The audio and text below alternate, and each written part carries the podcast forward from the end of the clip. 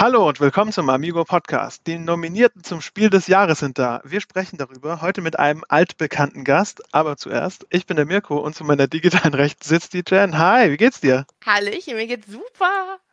Das ist sehr schön. Und heute auch zu Besuch Christian Hildenbrand aus der Redaktion. Hi, wie geht's? Hi, ihr beiden.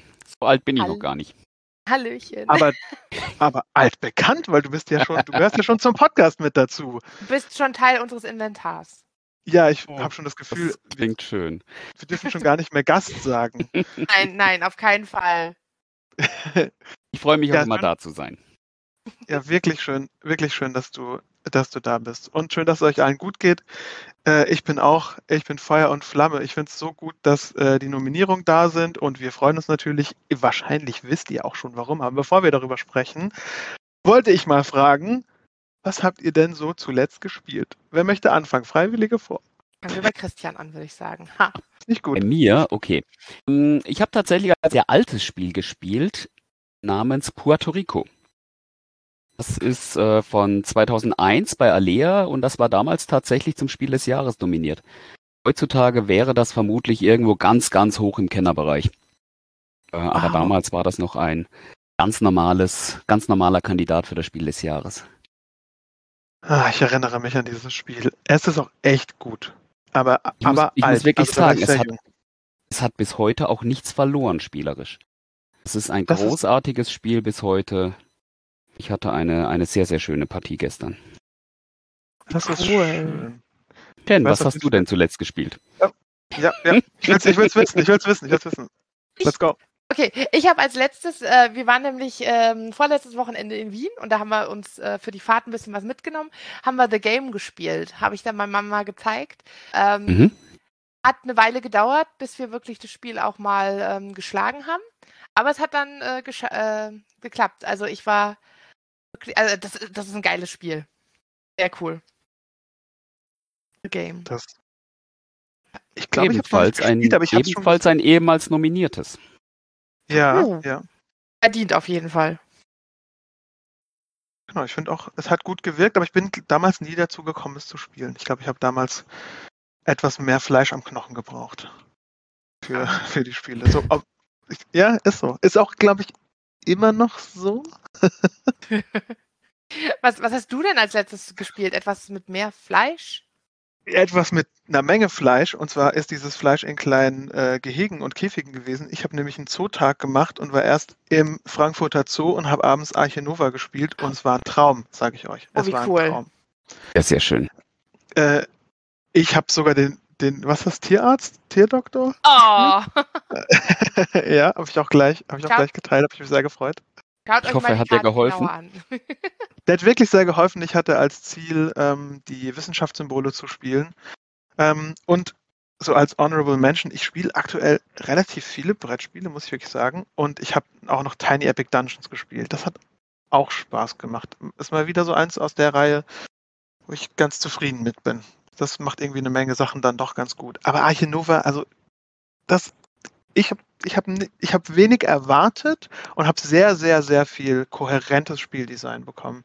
Äh, auch in der Ikonografie und sowas war ich immer wieder überrascht, wie gut es funktioniert hat. Ähm, man, wenn man es mal lernt, dann ist es gar nicht mehr so schwer und man kann echt schöne Entscheidungen treffen. Ich, toll, also. Ich, ich bin auch gespannt. Ich hab's, es ist bereits bei mir. Ich habe es nur noch leider nicht gespielt. Aber da bin ich auch super gespannt drauf. Jen, das ist auf jeden Fall, das ist toll. Das ist auch zu zweit richtig gut. Ich habe es jetzt einmal zu viert und einmal zu zweit gespielt. Und zu zweit hatte ich ein bisschen mehr Spielfluss, fand es aber zu viert dann doch gesellig. Kann ich sagen. Okay. Sehr cool. Ach, ja, dann wollen wir doch mal. Seid ihr bereit? Wir, wir gehen einfach rein, oder? In, in die Spiel des Jahres äh, Nominierten. Sowas von bereit. Du machst den Anfang. Ich mache den Anfang, ja, ich, ich, ich führe uns da heute durch. Und zwar fangen wir an mit dem roten Pöppel zum Spiel des Jahres 2022. Nominiert sind Cascadia oder Cascadia von Randy Flynn von Flatout Games, AEG und Cosmos. Ein Legespiel mit Punktsystem, so sah es zumindest aus. Ich habe es noch nicht in der Hand gehabt, aber es hat ein ganz tolles Cover. Ja, auf jeden Fall. Das ist richtig, die ganze Gestaltung ist großartig. Äh, das ist ja von der Beth Sobel, das ist, ähm, kennen wir unter anderem von Flügelschlag. Da hat sie ja auch schon ihre Finger im Spiel gehabt. Und äh, das ganze Spiel ist einfach großartig gestaltet. Viel Natur, Tiere, Landschaften. Und äh, es baut sich vor jedem Spieler so ein klein wenig eine Landschaft auf, setzt seine Tiere drauf und versucht die in bestimmte Konstellationen zu bringen, um damit dann Punkte zu machen. Ganz einfaches Spiel, sehr, sehr ja, ähm, eingänglich von den Spielregeln. Und ich sag mal so, das war auch so ein bisschen der, der Top-Favorit in den Tippspielen. Okay, wir haben schon so eine kleine Vorschau darauf, was wir später vielleicht mal zu waghalsigen Voraussagen äh, uns bringt, in denen wir ja ganz gut sind. Ähm, ich finde, es sieht echt toll aus. Und äh, also Flügelschlag hat ja auch ein, ja, im Stil irgendwie was mitgebracht und finde, Cascadia reiht sich da doch ganz gut ein. Ist das richtig Cascadia, ja? Sage ich das korrekt? Ich glaube ja. Okay. ähm, ich habe es tatsächlich noch nicht in der Hand gehabt aber ich würde sehr gerne. Ich wäre dabei. Ich muss es mindestens mal testen, würde ich sagen. Ganz klar. Lohnt sich auf jeden Fall. Okay, ja. Das könnte also, ich jetzt zu allen sechs Spielen sagen. Auf sagen wir auch immer wieder. Sagen wir immer wieder. Ihr seid das beste Publikum, das wir je hatten.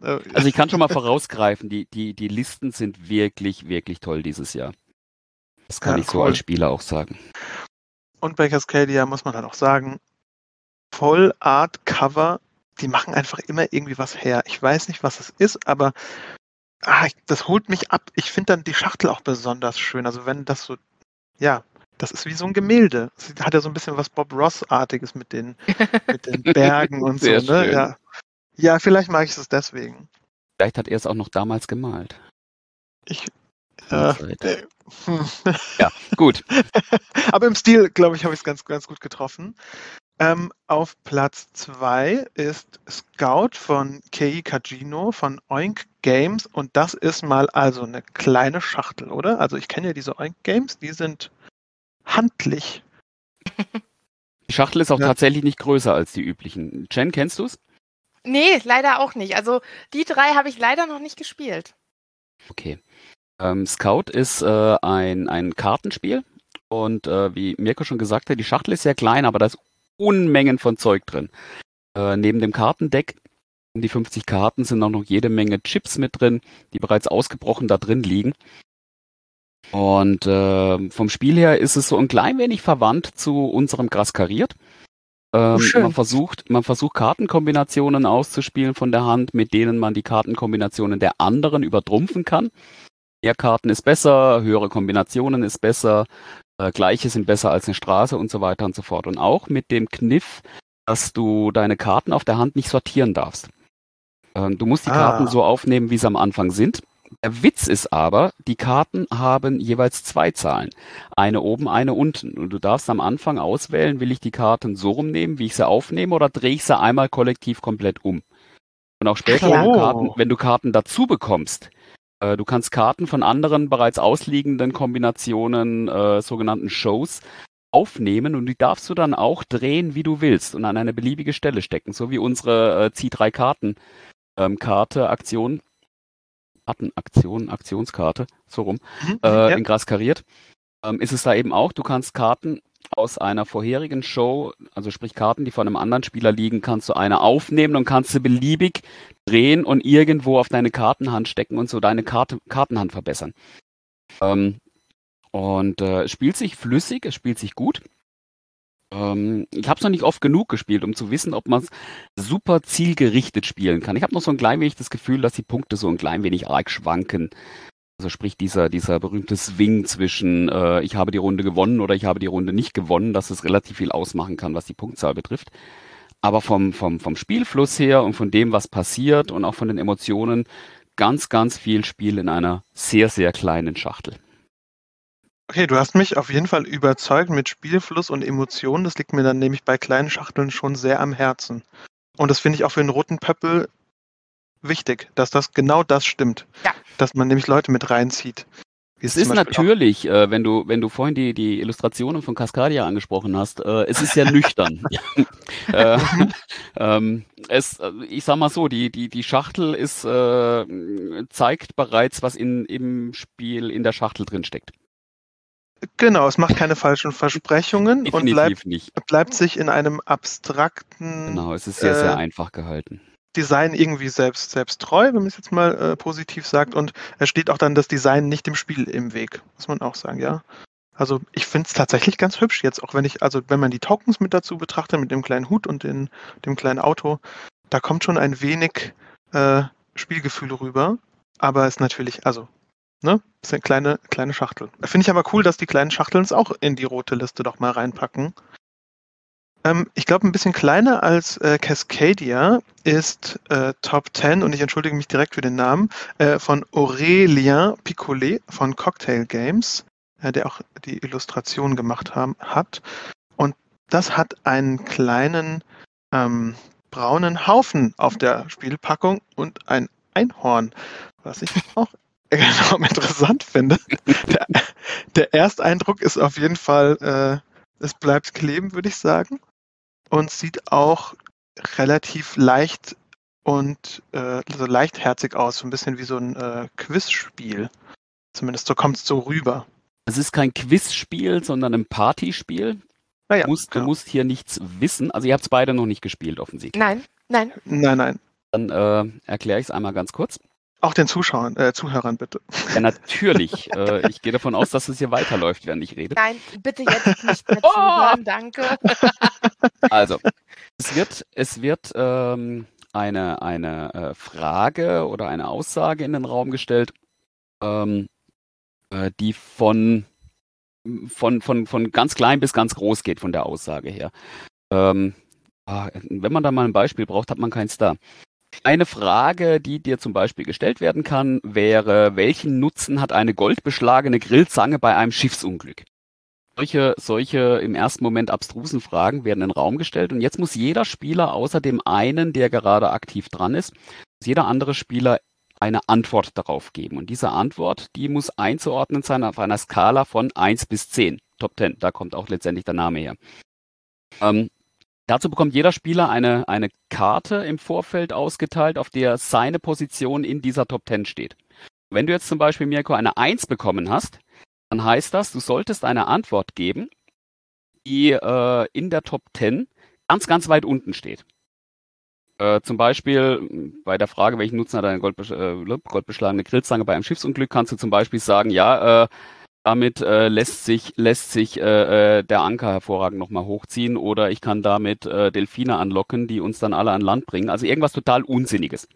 ähm, okay, das hört sich schon mal cool während, an. Während derjenige, der die 10 hat, der sollte eine Antwort geben, die tatsächlich in einer Top 10 ganz oben wäre, weil es wirklich der, der größte, wichtigste, lebensrettende Nutzen auf diese Frage sein kann. Ähm, alle anderen irgendwo dazwischen. Das Witzige ist, ich höre, ich höre, was die anderen so antworten und kann dann auch versuchen, mich so ein klein wenig einzusortieren und zu überlegen, oh, was, wo könnte der gewesen sein? War der eventuell ja. auf der Nummer 6 oder 7? Ich habe die 4, das heißt, ich sollte etwas nennen, was weniger wichtig ist als das, was er gerade gesagt hat, aber doch noch wichtiger als das, was total abstrus war und so weiter und so fort. Und auf die Art und Weise gibt jeder eine Antwort und derjenige, der aktiv am Spielen ist, derjenige, der aktiv die Frage vorgelesen hat, der muss versuchen, anschließend, nachdem er alle Antworten gehört hat, die in die richtige Reihenfolge zu bringen. Top 10 von unten nach oben aufzubauen. Lustig. Und okay, cool. äh, für jeden Fehler, der gemacht wird, verliert man sozusagen einen Chip. Hat einen gewissen Chipvorrat zu Beginn des Spiels. Man spielt äh, ähm, äh, eine, eine, Reihe von solchen Fragen durch. Und ähm, äh, am Ende kommt halt drauf an, äh, noch möglichst viele dieser Chips über zu haben. Heißt, möglichst wenig Fehler beim Einordnen gemacht zu haben. Viel Spaß, viel okay. Emotion, viel, viel Lachen ähm, ganz, ganz schnell erklärt. Du fängst im Prinzip einfach an, ohne groß etwas zu erklären. Legst einfach los. Und der, der Begriff Partyspiel ist hier absolut richtig. Das hört wow. sich super lustig an. Also, das hört sich wirklich gut an. Ja. Freue ich mich auch ganz ehrlich, das auf einem Amigo-Spielenachmittag einmal zu spielen mit euch. Oh ja, oh, das wäre so cool. Ich glaube wirklich, dass Fall. wir da allesamt viel, viel Spaß mit haben werden. Das ja. machen wir. Das machen wir und ähm, äh, auch cool, das auf der Liste zu sehen. Also erstmal auch herzlichen Glückwunsch an alle, die, die da nominiert wurden. Wir freuen uns natürlich. Ähm, und also gerade Top 10 hört sich, äh, hört sich an wie ein Spiel, das man gut in die Sammlung packen kann und auch immer mal wieder auf den Tisch bringt, weil es überhaupt keine Hürde hat. Also ich bin echt, bei manchen Dingen habe ich echt Angst oder äh, dass ich zu viel Zeit zum Erklären brauche und die Leute verliere. Und gerade solche Spiele, die man schnell auspackt, schnell spielt, die äh, holen dann oftmals Leute ab, bei denen man denkt, na, okay, bei denen kriege ich vielleicht nur das unter. Also cool. Uns hat einen kleinen braunen Haufen auf der Schachtel, was auch also ungewöhnlich für so ein Spiel des Jahres noch. Und ein Einhorn natürlich. Darf nicht, darf nicht fehlen. Einhorn darf nicht fehlen. Genau, das ist die rote äh, Kategorie. Es gibt natürlich noch eine, eine erweiterte Liste, über die gehen wir jetzt, sage ich mal, äh, wegen der Zeit ein, an der gehen wir ein wenig vorbei, aber äh, sie, sie, ist nicht vergessen. Auch herzlichen Glückwunsch an die, die dort auftauchen. Ähm, und ich würde sagen, wir gehen mal zum blauen Pöppel. Also zum, man sagt blauer Pöppel, ja, obwohl der so ein bisschen himmelblau ist. Darf ich, darf ich normal blau sagen? Ist das korrekt? Ich glaube schon. Okay, ist gut. Gut, dann gehen wir zum, zum blauen Pöppel. Äh, nominiert zum Kinderspiel des Jahres 2022 ähm, ist auf dem quasi im ersten Slot auch schon clever oder äh, ganz schön clever, That's Pretty Clever Kids bei Wolfgang Warsch von Schmidt. Und das sieht auch super lustig aus. Also ich finde, der Aufforderungscharakter allein von der Spielschachtel macht da schon einiges her. Es hat nämlich, ganz wichtig, finde ich, eine kleine süße Katze vorne drauf. ähm, und es fügt sich natürlich auch in eine, in eine sehr bekannte und beliebte Reihe ein. In die äh, ganz schön clever Reihe ist, wenn ich, wenn ich das korrekt sage. Das ist letztendlich korrekt. Ähm, ganz schön clever ja. war auf Fleiß, Fleißpunkt für, ja. äh, für Mirko. Ähm, war auf der Nominierungsliste zum Kennerspiel des Jahres 2018. Ich werfe jetzt gerade die Jahre nicht durcheinander. Ähm, hat Wolfgang Warsch äh, äh, das, das, das, das Originalspiel schon untergebracht gehabt, auch Schmidt-Spiele, auch ein kleines Würfelspiel. Und mit auch schon clever haben wir hier die, die Kinderversion dazu. Da steht ja auch 5 Plus als Altersangabe drauf. Und anstatt ja. dass wie beim großen Bruder ähm, ähm, Zahlen äh, von Würfeln, gewürfelte Zahlen auf, auf einem ja, relativ umfangreichen Blatt eingetragen werden müssen, äh, finden sich bei auch schon clever jede Menge Symbole und Farben. Die Kinder machen im Prinzip das Gleiche wie im großen Spiel auch. Sie versuchen in verschiedenen Kategorien, in verschiedenen Bereichen auf ihrem Spielblatt äh, Dinge anzukreuzen, um damit Punkte zu machen. Ähm, der, der Witz damals bei ganz schön clever war, dass ähm, bestimmte Einträge in verschiedenen Kategorien ähm, ausgelöst haben, dass man in anderen Kategorien ebenfalls was machen durfte. Also wenn man irgendwo eine komplette Spalte in einem Raster voll hat, dann hat man als Bonus bekommen, du darfst jetzt in der Kategorie, äh, was weiß ich was, grün, ebenfalls noch ein Kreuz machen oder wenn du bei blau irgendwas gemacht hast, darfst du in lila noch was tun und auf die Art und Weise sehr, sehr interessante Kettenzüge verursachen. Und ganz ähnlich ist es hierbei auch schon clever. Da haben wir vier Bereiche insgesamt und wenn du irgendwo etwas, etwas ähm, erreicht hast, wenn du irgendwas Bestimmtes abkreuzen durftest, dann darfst du eben auch kettenzugmäßig in einer anderen Kategorie ebenfalls noch was tun. Das ist so. Genau, und die Symbole sind natürlich auch sehr, ja, ja, super, Dankeschön, genau, und es hat so eine, also es ist auch sehr kind, kindgerecht äh, mit so kleinen Bonbons und Geschenken und kleinen Kuchenstücken, Muffins und Donuts. Das ist alles relativ, also weit weg von Zahlen, würde ich jetzt mal sagen, und eher genau. hin zur, zu so äh, kleinen Bildern, so, so mein erstes Roll and Ride, so sieht das aus. Das trifft es ganz also, gut, ja. Ich, ich finde auch, wenn man sich die drei Spiele anguckt, die sind alle wirklich sehr liebevoll gestaltet und ich glaube, so als Kind würde ich da komplett drauf abfahren. Also alles sehr, sehr schön. Ja, ich finde es interessant, ab welchem Punkt man mit äh, Roll and Rides anfangen kann. Und äh, ich finde es cool, dass auch man, man merkt, das ist schon ein Genre-Blend. Also das Kinderspiel ist ein Genre, das Roll and Ride ist ein Genre und das ist dann ein Kinderspiel Roll and Ride. Finde ich super interessant.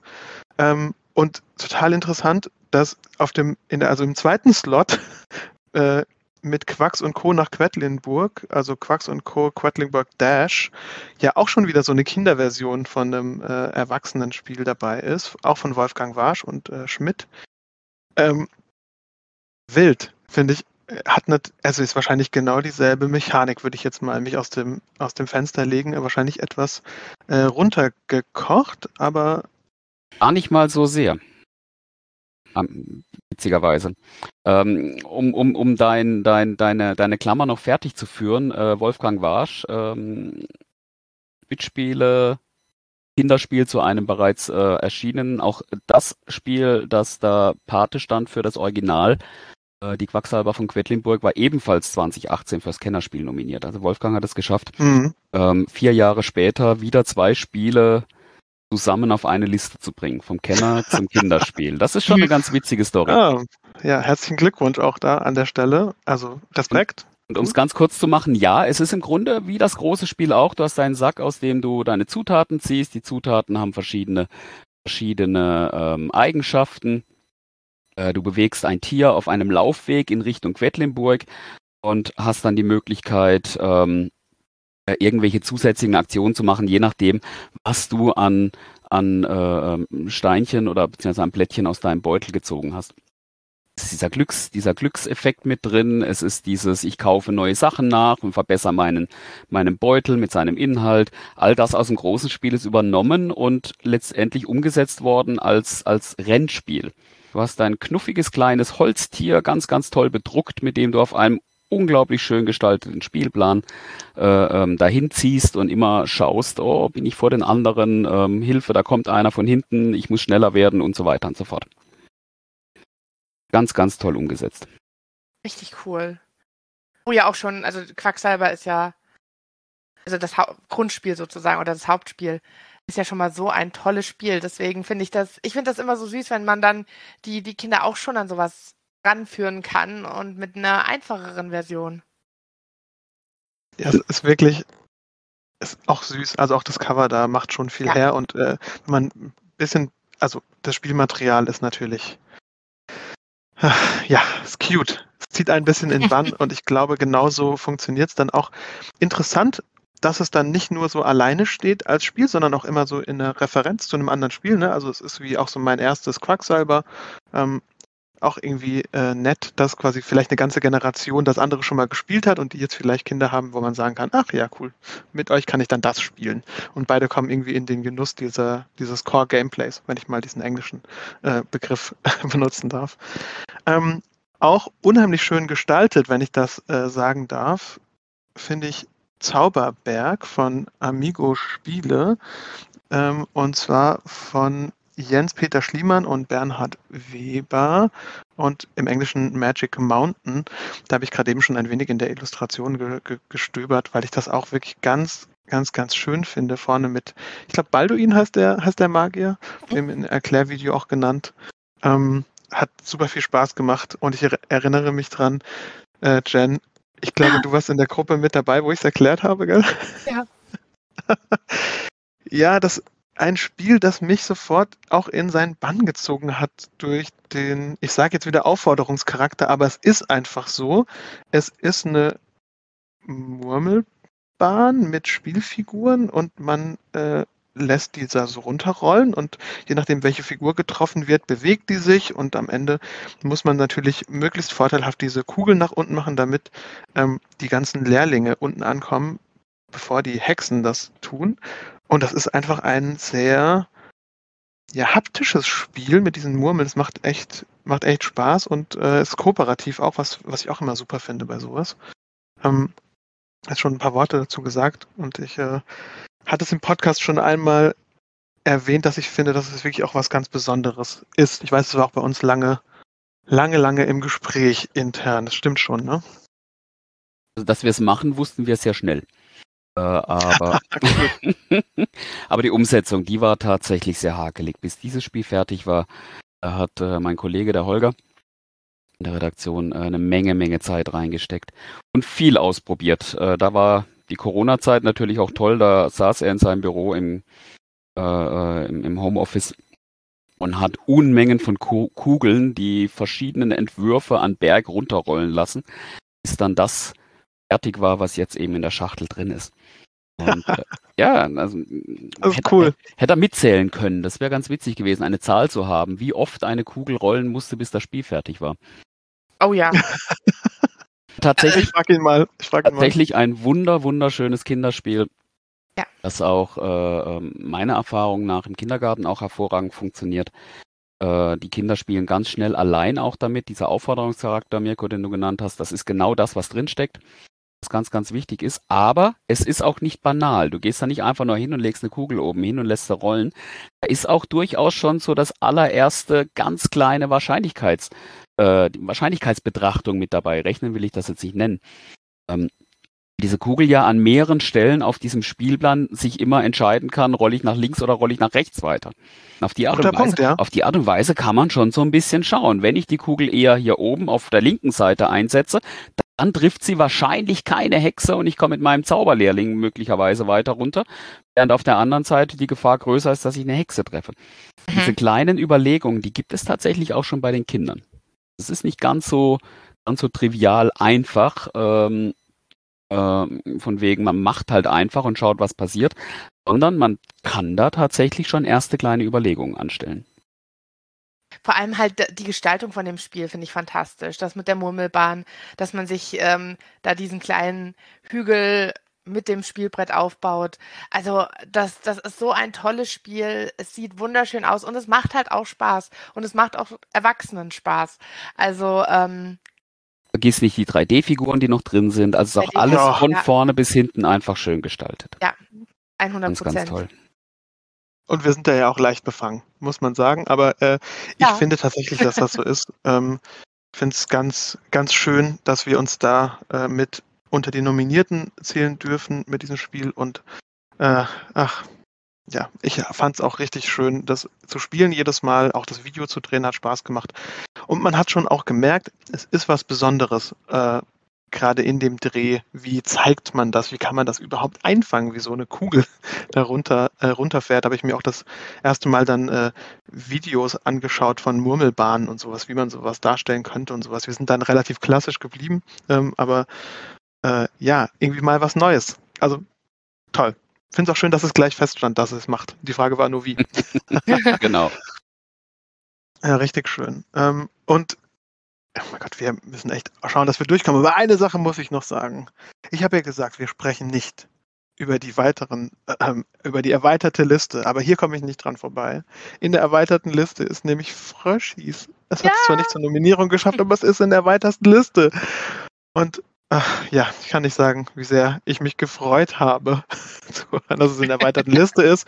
Das kann ich hier mal sagen. Ich finde es auch wirklich immer noch ein tolles, äh, ganz, ganz, ganz tolles Spiel hat tolle Emotionen und ich fühle mich sehr bestätigt. Ich nämlich gesagt, ich habe immer gesagt, das ist cool. ich habe von, Anfang, hab von Anfang an dran geglaubt. es ist auch ein schönes zumal, Spiel. Zumal ich nicht wirklich die Zielgruppe bin, aber ich habe einfach beschlossen, dass ich die Zielgruppe bin. So. Zielgruppe ist, äh, sind die Leute, denen das Spiel Spaß macht. Genau, und, und man merkt, das ist einfach äh, ein bisschen größer, als man, als man äh, gedacht hat. Und es freut mich sehr. Ähm, ich finde es einfach irgendwie, ich finde es ein sympathisches Spiel. Ja, auf jeden Fall. Toll, dass es damit mit auftaucht. Äh, wenn ihr weiter, wenn, wenn ihr wollt, könnt ihr, können wir weitergehen zum anthrazitfarbenen Purple. Ich habe es richtig gesagt, sagt nicht mehr zum schwarzen Purple, das ist nämlich Anthrazit. Mhm. Ähm, das ist der Purple zum Kennerspiel des Jahres 2022. Auch hier drei nominierte Spiele. Und im ersten Slot ist Cryptid bei Hal Duncan und Ruth Veers von Osprey Games oder Skellig Games. Ähm, ich hab, glaube, ich habe es richtig gesagt mit äh, Cryptid oder Cryptid. War ähm, richtig, genau. Und danke, wieder Fleißpunkt. Ja. und, ja. Den kriegst du erst, wenn du mir sagst, was ein Kryptid ist. Ähm, ist das nicht so eine Schlange? ist das nicht, das ist so eine Schlange vorne drauf. Das ist bestimmt diese Schlange, die da vorne drauf ist. Äh, auch ein cooles, cooles Cover. Sieht ein das, sind Grund, so. das sind grundsätzlich sind das äh, ähm, Wesen, von denen man nicht ganz hundertprozentig weiß, ob sie es gibt. Oder eigentlich weiß man hundertprozentig, ah. dass es es nicht gibt, aber äh, es glauben nicht alle. Ähm, ja, ganz ausschließen kann man es nicht.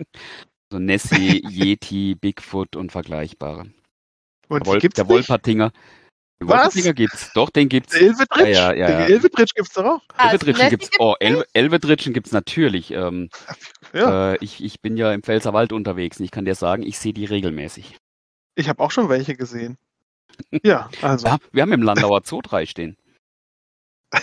drei Elvedritschen im Zoo. Ja, ja. Okay, finde ich aber gut, dass wir gleich isoliert haben, was das bedeutet. ähm, es hat wirklich auch ein ganz tolles Cover, muss man wieder sagen. Es ist vorne drauf diese, äh, diese Schlange, wahrscheinlich angelehnt an Nessie, würde ich mal sagen, so eine Seeschlange. Im Hintergrund ein, ein Vollmond und ein Haus und sieht so ein bisschen aus wie ähm, ein, ein Movie-Poster von, äh, keine Ahnung, die Schlange aus dem All oder sowas, finde ich. Die also, Schlange aus so dem wirkt das. Wisst ihr, was ich meine? So ein Mhm. bisschen B-Movie-mäßig, ähm, aber sehr, sehr klar strukturiert. Ich muss ehrlich gestehen, ich habe von dem Spiel noch gar nichts mitbekommen. Ähm, aber bestimmt kann einer von euch zumindest ein, ein paar Worte dazu sagen. Oh, hust, hust. Christian. Nee, tatsächlich kann ich das. Ähm, Cryptid ist äh, ein, wie es genannt wird, eine deduktive Monstersuche. Äh, du musst dir vorstellen, du hast einen Spielplan, der aus verschiedenen Landschaften besteht und da sind auch noch diverse Teile drauf. Äh, grüne Holzsteine, weiße Holzsteine, irgendwas in die Richtung. Und äh, es geht darum, dass die Gruppe auf eine gewisse Weise gemeinsam, aber doch jeder gegen alle anderen, sucht, den Ort herauszufinden, wo sich dieses Monster befindet. Das Spiel ist so ausgerichtet, dass es exakt, exakt nicht mehr und nicht weniger ein einziges Feld gibt, auf dem das Monster sein kann. Dazu hat ja. jeder Spieler einen Hinweis. Der eine weiß zum Beispiel, das Monster kann nicht auf einem Berg- oder Wasserfeld sein. Der andere weiß, es muss äh, innerhalb von drei Feldern um eine, einen grünen Spielstein herum sein. Ähm, auf die Art und Weise wird genau ein einziges Feld definiert, auf dem das Monster sitzt. Und es gilt für alle Spieler, dieses eine Feld zu finden. Und wer das als erster schafft, der gewinnt das Spiel. Ähm, das Ganze funktioniert letztendlich so, dass wenn du dran bist, fragst du einen Mitspieler oder eine Mitspielerin, äh, du zeigst auf ein Feld und sagst, kann hier das Monster sein? Und dann kommt die Antwort ja oder nein. Äh, ja ist natürlich großartig, weil man eine, eine Teilinformation hat, die einem vielleicht direkt weiterhelfen kann. Ein Nein bedeutet äh, ebenfalls eine Info natürlich, äh, ähm, wenn der sagt, nein, da kann es nicht sein und es handelt sich in dem Fall um ein, um ein Wasserfeld, dann kann man vielleicht schon davon ausgehen, okay, Wasserfeld ist wahrscheinlich nicht, aber vielleicht hat er auch nur gemeint, dass es nicht äh, weit genug entfernt von dem oder nicht am Rand oder sonst irgendwie. Also gibt es noch verschiedene Möglichkeiten.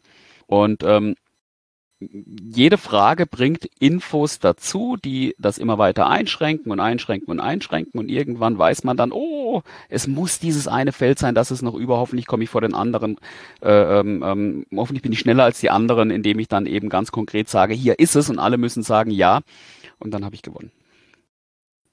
War das jetzt Cool. kompliziert? Spannend.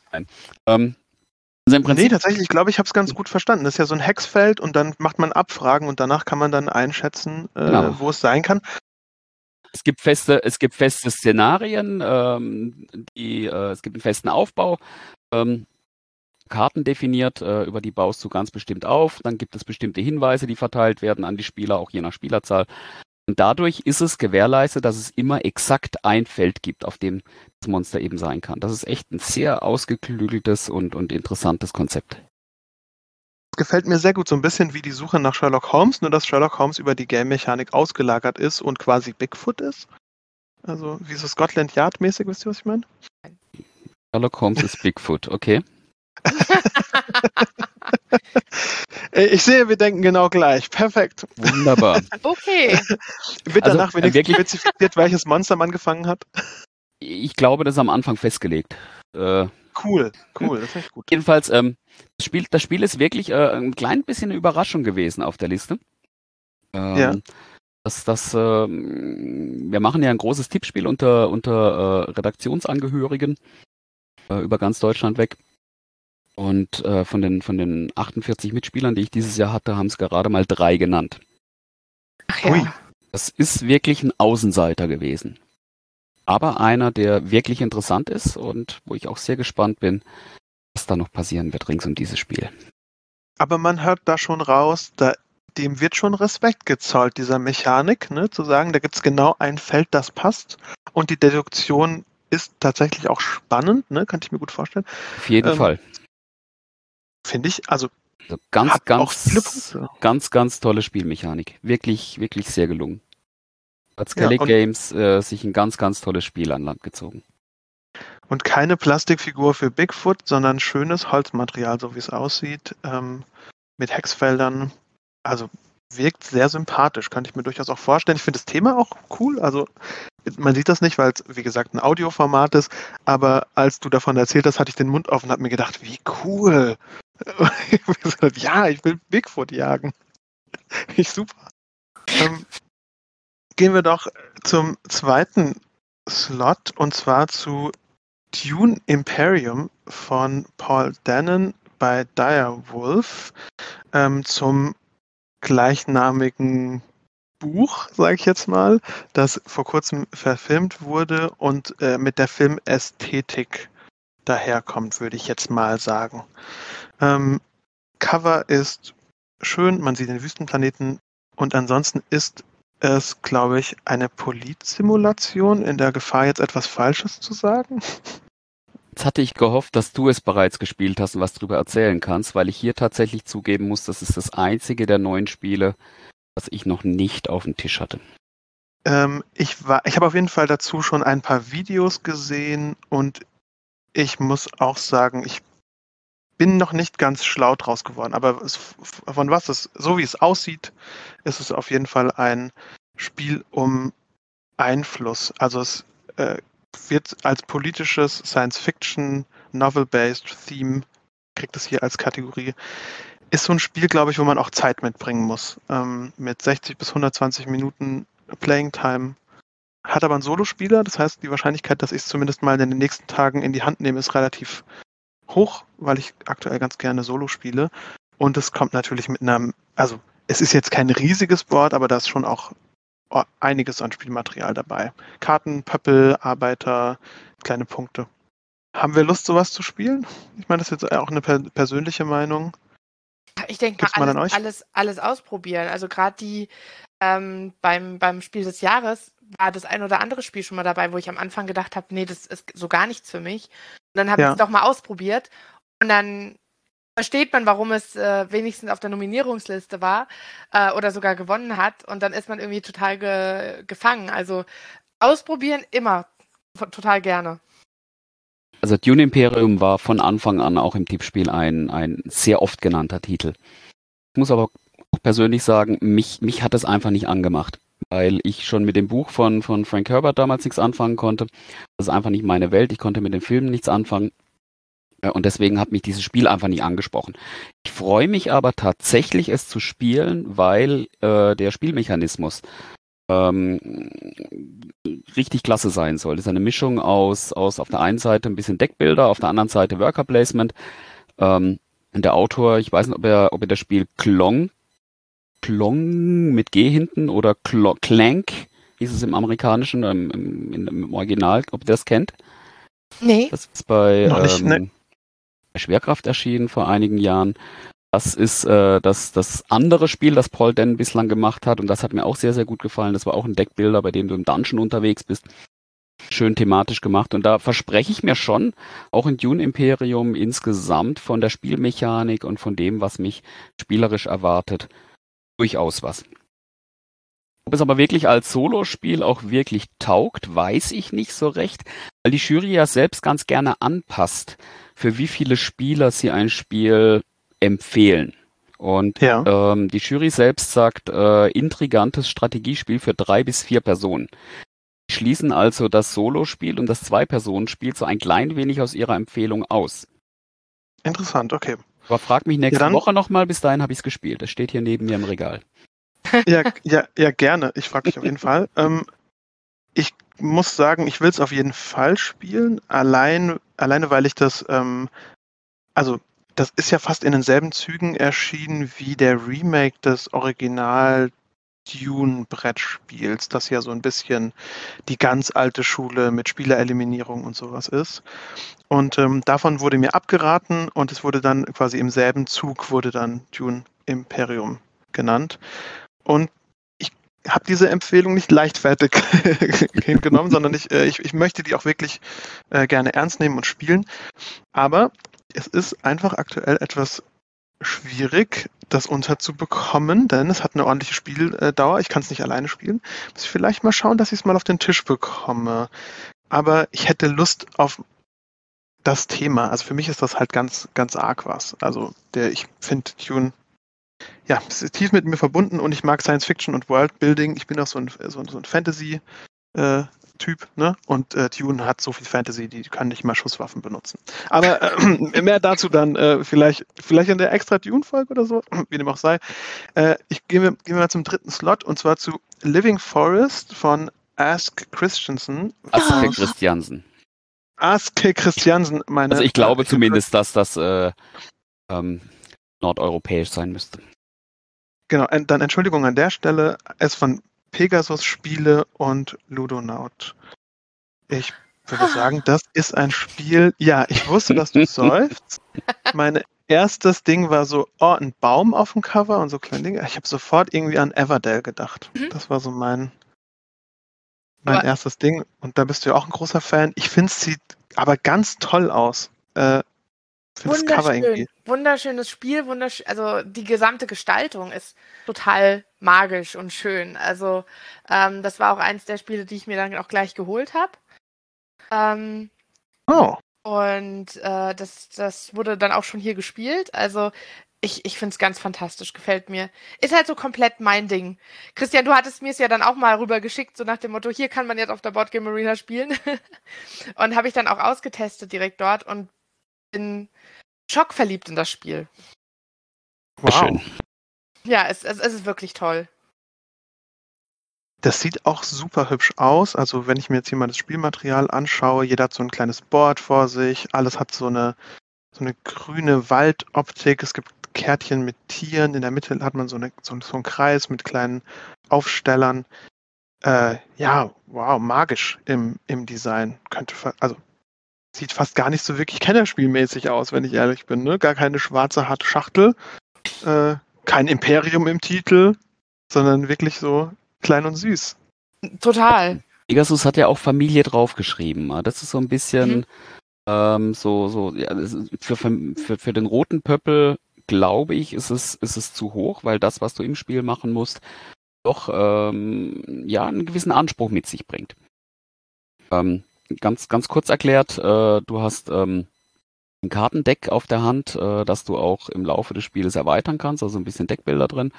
Und du spielst eine selbstbestimmte Anzahl von Karten aus, äh, um damit festzulegen, welche Aktionen du dann in deinem folgenden Spielzug in welcher Intensität machen kannst.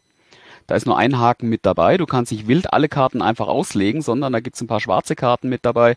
Äh, wenn du von denen zu viele aufdeckst, dann ist dein Zug oder dein Aufdecken sofort beendet und du verlierst auch eine mögliche Aktion.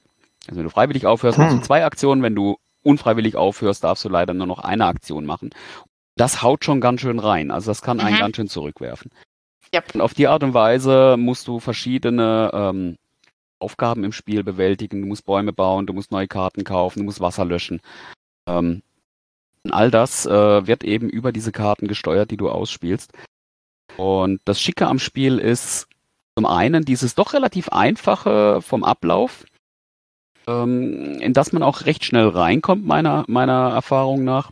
Zum anderen aber ähm, finde ich richtig, richtig schick die Tatsache, dass du auf verschiedenste Weise dieses Spiel erfolgreich für dich gestalten kannst. Du kannst gewinnen, weil du als erster eine gewisse Anzahl Bäume hast. Du kannst gewinnen, weil du als erster eine gewisse Anzahl von Feuer gelöscht hast. Du kannst gewinnen, weil du als erster auf deinen Karten äh, ähm, bestimmte Symbole drauf hattest äh, ähm, in deiner Auslage. Und diese verschiedenen Möglichkeiten, die auch alle nebeneinander hervorragend funktionieren, machen dieses Spiel Living Forest zu einem großartigen Gesamt. Werk in meinen Augen. Ja, vor allem, was ich 25 Partien gespielt und ich freue mich auf die nächste. Ui. Wahnsinn, ja. Also bei mir wow. ist es auch gerade, wenn ich, wenn ich mich abends mal hinsetze und ein bisschen abschalten will, kommt das Spiel äh, entweder auf den Tisch oder äh, die, die Online-Variante. Was ich halt auch toll finde, sind dann so kleine Kniffe drin, wie zum Beispiel, Christian hat ja schon das Feuer angesprochen, wenn du ähm, das bis zum runden Ende nicht löscht, greift das Feuer halt deinen Wald an. Und wenn du selbst nicht genug Ressourcen hast, um das zu löschen, kriegst du zum Beispiel noch so ein, ein Nachtvieh, äh, Nachttier, ähm, das äh, halt Negativpunkte bringt. Ähm, oder wie gesagt, dein Aufdecken äh, verkürzen kann. Ähm, das halt keinerlei Vorteile hat. Also die Nachttiere in deinem Deck haben wenigstens noch irgendwie Vorteile, dass sie die Ressourcen geben. Aber das hindert einfach nur deinen dein Stapel. Und also ganz fantastisches Spiel. Ich bin ganz verliebt. ja, ich finde es auch tatsächlich sieht super schön aus. Ja. Ähm, ich muss da mal, also sagen, ich weiß nicht, ob ich es in die Hand genommen hätte, wenn ich im Regal stehen würde, weil es genau, also das Thema ist zwar ganz nett, ähm, aber ich glaube, jemand bei mir im Haushalt wäre auf jeden Fall begeistert von dem Thema und das würde dann allein schon da deswegen sorgen, dass wir es auf dem Tisch haben und äh, dann wird es wahrscheinlich auch mich mit äh, in, den, in den Bann ziehen. Ja, auch mein Mann fand es ganz, ganz fantastisch, als wir das gespielt haben. Ich glaube, er war da auch, weil er auch Everdell total ähm, schön findet und ähm, also ihm hat es auch richtig, äh, richtig Spaß gemacht. Man merkt einfach jetzt mal, wenn man auf alle Nominierten blickt, wie gut doch das Design geworden ist und wie rund alles so wirkt. Also wir haben da ganz unterschiedliche Welten, die da aufgemacht werden und ähm, wie schön dann die Illustrationen in Szene gesetzt werden und das Thema und auch wir. Da hat sich auch einfach diese Branche enorm entwickelt, muss man mal, muss man mal sagen. Das sind wirklich alles eigentlich schöne Spiele, die äh, eine Illustration ordentlich durchziehen, ja, oder so ein Design ordentlich äh, durchziehen. Da eckt man eigentlich fast gar nicht mehr an wirklich toll. Also Respekt. Alles, was ich mir davon angeschaut habe, war hat, hat Lust gemacht, das Ding zu spielen und hat auch ein Thema rübergebracht, ja. Muss man wirklich sagen. Ja, habt ihr denn was, das ihr ein wenig vermisst habt bei den Nominierten ganz persönlich oder nochmal Honorable Mentions aus der erweiterten Liste? Habt ihr da vielleicht jeder noch ein Spiel oder wo, so, wo ihr euch gewundert habt? Ähm, gewundert nicht, da sind einige Spiele auf der äh, auf der Empfehlungsliste, die ich selbst total toll finde. Ähm, sowas wie, wie äh, ja, Archinova, Cora. Aber was ich ganz, also was ich jetzt erst durch die Empfehlungsliste gefunden habe, ist ähm, Clever. Habe ich das jetzt richtig ausgesprochen? Da bin ich mir nie so sicher. Es ist so ein lustiges Wortspiel. Man hat ein, ein, kleines Kleeblatt vor sich liegen und da kommen Wortkarten drauf. Und ähm, du hast diese Kleeblätter haben alle vier, vier, also sind alle vierblättrig. Und aus diesen beiden Worten musst du irgendein Wort finden, das beide beschreibt oder beide verbindet. Ähm, schreibst das dann auf dein Kleeblatt, auf jede Seite. Drehst, äh, nimmst die äh, Karten dann wieder runter, steckst noch eine zufällige dazu oder je nach Schwierigkeit sogar äh, zwei. Und dann wird reihum ähm, bei jedem das, das Kleeblatt von den anderen wieder aufgebaut. Also dann wird wirklich diskutiert, passt das jetzt eher zu der Seite oder zu der Seite? Und ähm, ja, und, und wenn, wenn die Mitspieler sozusagen richtig äh, äh zugeordnet haben, bekommt die ganze Gruppe, also es ist ein kooperatives Spiel, äh, bekommt es Punkte, je nachdem, ob es in der ersten oder in der, im zweiten Anlauf geschafft wurde. Und das ist so ein richtig cooles Spiel. Das hatten wir vor, ich glaube, zwei, drei Wochen. Ich hatte es mir dann direkt bestellt, mit Freunden gespielt. Wir haben an dem Abend einfach nichts mehr anderes gespielt. Es, wir haben dauernd gesagt, okay, jetzt, okay, noch eine Runde. Und wir wurden dann Stück für Stück auch immer besser, aber wir haben dann irgendwie diese magische, ich weiß gar nicht, diese magische Grenze von 20 oder 25 Punkten nicht erreicht. Und dann, ach komm, und jetzt spielen wir noch eine Runde und noch eine Runde. Und wir hatten da so eine Gaudi dabei. Das hat so Spaß gemacht. Also, das ist, das ist so mein kleines Highlight. Das hört sich super an. Das würde ich auch würde ich auch mitspielen.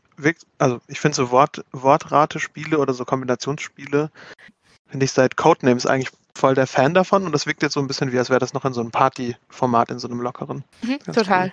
Super. Ich bin natürlich auch gespannt, was, äh, was Christian mit reinwirft. Ja. Na, ich habe ja vorhin schon gesagt, also ich, ich finde, dass alle neuen Spiele, äh, die nominiert wurden, großartig sind. Ähm, wie gesagt, Dune Imperium habe ich noch nicht gespielt, aber ich erwarte vom Spielmechanismus eine Menge. Und auch die Empfehlungslisten sind durchgehend, vor allem die im roten Bereich, in meinen Augen alles Spiele, die, die äh, sofort auf den Tisch dürfen. Ich finde das Seven Wonders Architects finde ich ein ganz, ganz tolles Familienspiel. War mit relativ oh ja. hohem Glücksanteil, aber ähm, ganz, ganz tolle Spielregel, tolles Material, ähm, echt klasse gemacht. Meine Überraschung auf der ganzen Liste ist tatsächlich Magic Rabbit. Da war ich ähm, sehr erstaunt, als das genannt wurde, als diese Schachtel bei der Präsentation der, der nominierten und empfohlenen Spiele, der sogenannten Longlist, dass diese Schachtel mit dabei war, weil das hatte ich überhaupt nicht mehr im Blick. Das habe ich vor einem, vor einem halben Jahr, habe ich das mal gespielt. Das ist ein, ein kooperatives Spiel, bei dem die Spieler gemeinsam versuchen, die Hasen äh, unter die richtigen Hüte zu bringen. Das sind äh, memomäßig liegen Blättchen in der Mitte aus und in deinem Spielzug versetzt du ähm, zwei Hasen oder zwei Hüte oder sonst irgendwie äh, Dinge vor dir auf den Tisch. Ich krieg's gar nicht mehr so hundertprozentig zusammen, um zu versuchen, nach einer gewissen Zeit ähm, alle Hüte in der richtigen Reihenfolge zu haben und die richtigen Hasen darunter. Und jeder halt hat immer nur so eine Teilinformation, cool. nämlich die Sachen, die er sich selbst demomäßig angeschaut hat. Und dann ärgert man sich drüber, dass jetzt jemand ausgerechnet von Position 2 den Zweier Hut wegnimmt, den habe ich doch gerade erst hingetan, lass den doch verdammt nochmal liegen und so weiter und so fort. Hatten wir richtig, richtig viel Spaß, als wir das gespielt haben. ist auch süß, also hat so dieses äh, Zauberer, Häschen, Tauben-Thema mit dabei. Genau, auch welchem Tauben sind ebenfalls mit dabei, genau. Ja, sieht cool aus. Also das war für mich eine wirkliche Überraschung, weil mit dem Spiel hatte ich überhaupt nicht gerechnet. Alle anderen sind, ich will jetzt nicht sagen voraussehbar gewesen, aber äh, die sind überwiegend auch oft genannt worden im Vorfeld. Dementsprechend die super Überraschungen sind jetzt dieses Jahr ansonsten in meinen Augen zumindest nicht dabei. Okay, ja, ist ja auch fair. Wenn das äh, alles gute Entscheidungen war, die gar nicht so über, wirklich überraschend sind, ist das ja auch irgendwie ein Kompliment irgendwie, ne? dass das da so eine gut organisierte Liste ist, die dabei rausgekommen ist. Freut man sich ja auch sehr. Äh, ich bin auch großer Fan von der Liste. Ich habe ja schon gesagt, an Fröschis, äh, ich musste das unbedingt erwähnen. Und bei mir ganz klar Arche Nova, da hatte ich, hätte ich mir ja, hätte ich mir durchaus erwartet, dass das auf die nominierten Liste kommt. Da war ich etwas überrascht. Ähm, ich glaube, es war vielleicht etwas zu schwer. Es war etwas zu heavyweight in der, in der Mechanik. Ähm, das ist aber nur so eine, so eine Vermutung. Äh, ich habe die anderen natürlich auch noch nicht gespielt. Die muss ich unbedingt mal ausprobieren. Aber Arche Nova hat einfach gefühlt alle Spielmechaniken drin. Also so fühlt sich, hat, war mein erster Eindruck von, ah, hier muss man äh, das machen und hier muss ich dann Karten spielen und dann muss ich hier bauen und dann muss ich noch äh, meine Worker setzen und dann muss ich äh, Set Collection machen. Aber es greift alles sehr schön ineinander und dieses, dieses Gefühl hatte ich gefühlt, also schon länger nicht mehr, dass es wirklich so einwandfrei alles funktioniert hat und mich auch solo an den Tisch geholt hat, immer wieder. Da habe ich aktuell auch einen richtigen Sog, das spüre ich auch. Also das Spiel hat dafür gesorgt, dass ich in den Zoo gegangen bin. Oh. um das, damit ihr versteht, was für einen Zug das hat. ähm, einfach, einfach ganz, ganz toll und hat bei mir auf jetzt schon, auf jeden Fall jetzt schon irgendwie einen Platz in meinem, in meinem Herzen. Und ich glaube, ich, die, die Community äh, hat das ja auch schon relativ hoch gelobt, als das äh, rauskam und so. Das fliegt nicht unter dem Radar. Ähm, dann auf der anderen Seite natürlich auch schön, dass äh, Nominierte fürs Kennerspiel dann ähm, ein wenig mehr Licht bekommen, ne? ein bisschen mehr Scheinwerferlicht, wo die anderen Spiele vielleicht auch schon genug Scheinwerferlicht abbekommen haben. Von daher ähm, würde ich sagen, können wir schon mal schauen. Wollen wir, wollt ihr eine Prognose abgeben? Wollt ihr was dazu sagen? Roter Pappel haben wir drei Stück, Cascadia, Scout und Top 10. Was ist euer Bauchgefühl? Also so von dem, was, äh, was Christian erzählt hat, wird ich, ähm, hören sich alle drei toll an. Ich habe mir jetzt auch äh, wirklich welche aufgeschrieben, die ich noch unbedingt äh, ausprobieren möchte. Ähm, ich, mein Bauchgefühl sagt Cascadia. Dem schließe ich mich wow. auch an, ja. Also ich glaube auch, dass Cascadia ist, ist das mm, auch von den dreien natürlich das klassischste äh, Familienspiel. Und ähm, ich glaube, dass Cascadia sehr, sehr gute Chancen hat. Okay, ich gehe nur nach meinem Bauchgefühl hier, klar. Ähm, ich sag Top 10, weil das so ein Just One-Gefühl bei mir auslöst. So nach der Art und Weise, wie man spielt. Und das hört sich irgendwie cool an. Also das ist auch das, was ich am ehesten davon, das muss ich spielen von diesen dreien. Sage ich mal so, ja. Deswegen nehme ich das mal mit. Aber ich verstehe, woher ihr kommt. Das sieht auch aus wie, ne? Okay, blauer Peppel, muss man natürlich wieder sagen, sind wir leicht befangen. Ich weiß gar nicht, äh, ob wir da, ob wir da frei äh, urteilen dürfen. Also ich, ich fange mal an. Ich hoffe, ich hoffe, ich möchte gar nicht tippen. Äh, ich hoffe, dass die Innovation von Zauberberg überzeugt. Das, ja, mehr habe ich dazu eigentlich nicht, nicht zu sagen. Mir genauso. Ich drücke uns die Daumen. genau, mehr, mehr sage ich auch nicht dazu. Also ich drücke auch ganz fest in die Daumen. Ich glaube, dass Zauberberg ein absolut außergewöhnliches Spiel ist, das von Kindern allein gespielt werden kann und das absolut, dass es absolut wert ist, auch ähm, entsprechend Kinderspiel des Jahres zu werden. Aber ich habe im Vorgespräch schon gesagt, oh. äh, ich habe persönlich einen anderen Favoriten. Das ähm, ist auch fair, das darfst du gerne haben. Ja, äh, mein persönlicher Favorit ist tatsächlich mit Quacks und Co. Äh, da habe ich so viel Spaß beim Spielen gehabt und habe auch gesehen, wie viel Spaß die Kinder haben. Ähm, mein Sohnemann, der eigentlich auch durchaus Arche Nova und Terraforming Mars mit mir spielt, der hat unendlich viel Spaß gehabt mit Quacks und Co. Und wir haben da gleich zwei, drei Partien in Folge gespielt. Und er hat sofort wieder gefragt, spielen wir es nochmal. Und das ist oh. einfach auch ein sehr, sehr gutes, sehr, sehr guter Gradmesser für mich. Und ähm, wobei es fast schon so ein bisschen in Richtung Familienspiel geht. Äh, ich kann nicht beurteilen, aha, aha. ob die Kinder es allein spielen können. Da ist der Zauberberg ganz, ganz klar vorne. Den Zauberberg, den können Kinder auch ohne die Erwachsenen spielen, da brauchen die die Erwachsenen nicht dazu. Das kann ich, das kann ich nicht beurteilen bei Quacks und Co. Dafür habe ich es einfach noch nicht mit Kindern gespielt. Persönliche Meinung von mir als Spieler und mit dem, was ich an Reaktionen gekriegt habe, ist es für mich eine kleine Nasenlänge vorne. Genau, und wenn man sagt, es haben alle verdient, ja, dann muss man doch zulassen, dass man irgendwie für alle äh, da, ins, da, ins, Rennen gehen kann, finde ich auch nur fair. Ja, ich werde am 20. Juni natürlich ohne jegliche Frage für Zauberberg die Daumen drücken und freue mich auf die Preisverleihung äh, in Hamburg dann. Ähm, und natürlich, ja, äh, verdient, verdient haben es alle. Genau, das ich, wollte ich nämlich auch sagen. Das war jetzt, äh, auch wenn wir die Spiele so durchgehen, muss man einfach sagen, ja, also die Auswahl ist, ist top und ich gönne es sozusagen jedem und freue mich auch für jeden ehrlich mit, weil wir feiern da auch ein bisschen äh, die Spielekultur und dass wir so schöne Spiele überhaupt haben, ja, die da immer wieder neu rauskommen. Das finde ich immer, finde ich immer wieder äh, schön. Und deswegen, äh, ich drücke Zauberberg die Daumen, aber nur ein bisschen, weil es halt mein Kind ist, das in die Schule geht. Wisst ihr, was ich meine? Ja. Ich freue mich für die anderen Kinder. aber man ist natürlich ein bisschen befangen. Ähm, genau. Gehen wir doch zum Anthrazit-Kennerspiel des Jahres 2022. Hatten wir Cryptid, äh, Dune Imperium und Living Forest. Jen, ich glaube, was meinst du? Also wahrscheinlich, auch vom, von der Spielerklärung, kann ich mir äh, vorstellen, dass es vielleicht sogar Kryptid wird. Aber ich möchte eigentlich, dass es Living Forest wird, weil ich halt, wie gesagt, in das Spiel ganz doll verliebt bin. hm. Christian? Ich glaube durchaus an den kleinen Favoriten Sieg Living Forest. Das Spiel okay. ist einfach, einfach äh, als gesamtes Werk ganz, ganz großartig. ähm, deswegen gibt es für mich eigentlich keinen anderen Sieger in der Kategorie. Also wenn nicht noch wie beim Wrestling Arche Nova mit so einem Stuhl von der Seite in den Ring steigt,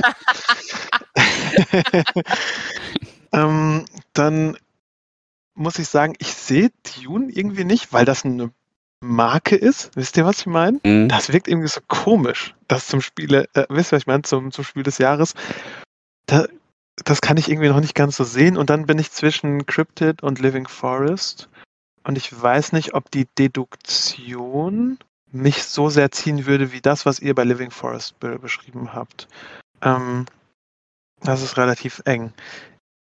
Also ich sage leichtfertig, ich schließe mich mit Living Forest an, aber ich möchte mir ein Urteil auf jeden Fall vorbehalten, wenn ich die in den vorgesehenen Spielergruppen gespielt habe. Also ne, in den vorgesehenen Spieleranzahl am Tisch. Das ist mir nochmal ganz wichtig. Ähm, aber Living Forest sieht echt, ja, hat mich schon ein bisschen überzeugt. Gerade Jen hat ja, also, ja. ich glaube, verliebt ist, ein schön, ist schön. Ich weiß nicht, ob man in ein Brettspiel verliebt sein kann, Jen, aber ich glaube. Auch kann schon. man schon. Also es gab schon das ein oder andere Spiel, wo ich dann einfach, wo ich dann auch, Flügelschlag damals war zum Beispiel so ein, so ein Spiel, ich habe das Spielmaterial gesehen, ich habe das Spiel gesehen, ich hab, hatte keine Ahnung, wie es funktioniert und habe es mir besorgt, weil ich einfach von der Optik das Spiel so toll fand. Und dann war es halt auch noch ein geiles Spiel. Also, ja. Wenn sie nicht Familie vorne drauf geschrieben hätten. kleiner, kleiner, Spaß, kleiner Spaß am Rande. Es gibt, es ähm, gibt ja immer so ein bisschen so ein Gradmesser, ähm, wenige Wochen vor dem Spiel des Jahres. Das ist der Asdor in Frankreich, das Spiel des Jahres in Frankreich. Hm. Und ähm, dort gibt es auch drei Kategorien, also vier Kategorien des Kinderspiels noch dazu. Äh, aber in den Kategorien Familienspiel, Kennerspiel, Expertenspiel waren die drei Spiele, die gewonnen haben. Familie, Seven Wonders Architect. Kennerspiel, Living Forest. Ein oh. Expertenspiel, Dune Imperium. Wow. Also da gibt es auch durchaus eine gewisse Gewichtung. Interessant, dass im Expertenspiel doch Dune Imperium dann so stark vertreten war. Es bleibt spannend, kann man einfach mal so sagen. Es bleibt spannend und wir können uns, äh, wie gesagt, glücklich schätzen, dass die Auswahl so so gut, so gut ist dieses Jahr. Und ähm, ich glaube, es ist ein, kann man schon sagen, es ist ein starker Jahrgang, oder? Oder ja. lehne ich mich da zu sehr aus dem Fenster? Nee, das würde ich, ich auch so unterstreichen, ja.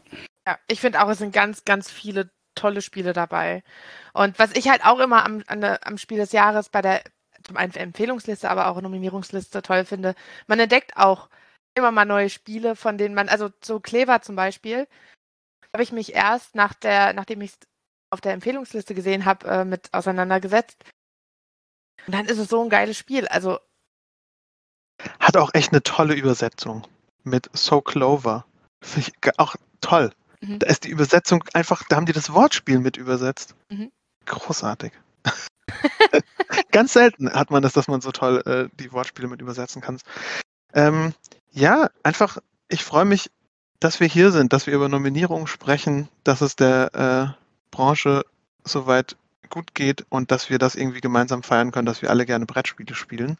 Und ähm, das ist das Ganze für mich auch. Und deswegen drücke ich eigentlich heimlich allen die Daumen und ein bisschen, wenn keiner fragt, äh, natürlich für, für Zauberberg. Und äh, wenn ihr nichts weiter hinzuzufügen habt, würde ich, würde ich uns jetzt ins, ins Outro begleiten ähm, und würde sagen, wir sind am Ende des Podcasts angekommen. Wenn es euch gefallen hat oder ihr Fragen habt, dann schreibt uns eine Mail an podcast.amigo-spiele.de und folgt uns auf Social Media. Wir sind da fast überall. Wenn ihr es habt, dann sind wir wahrscheinlich da.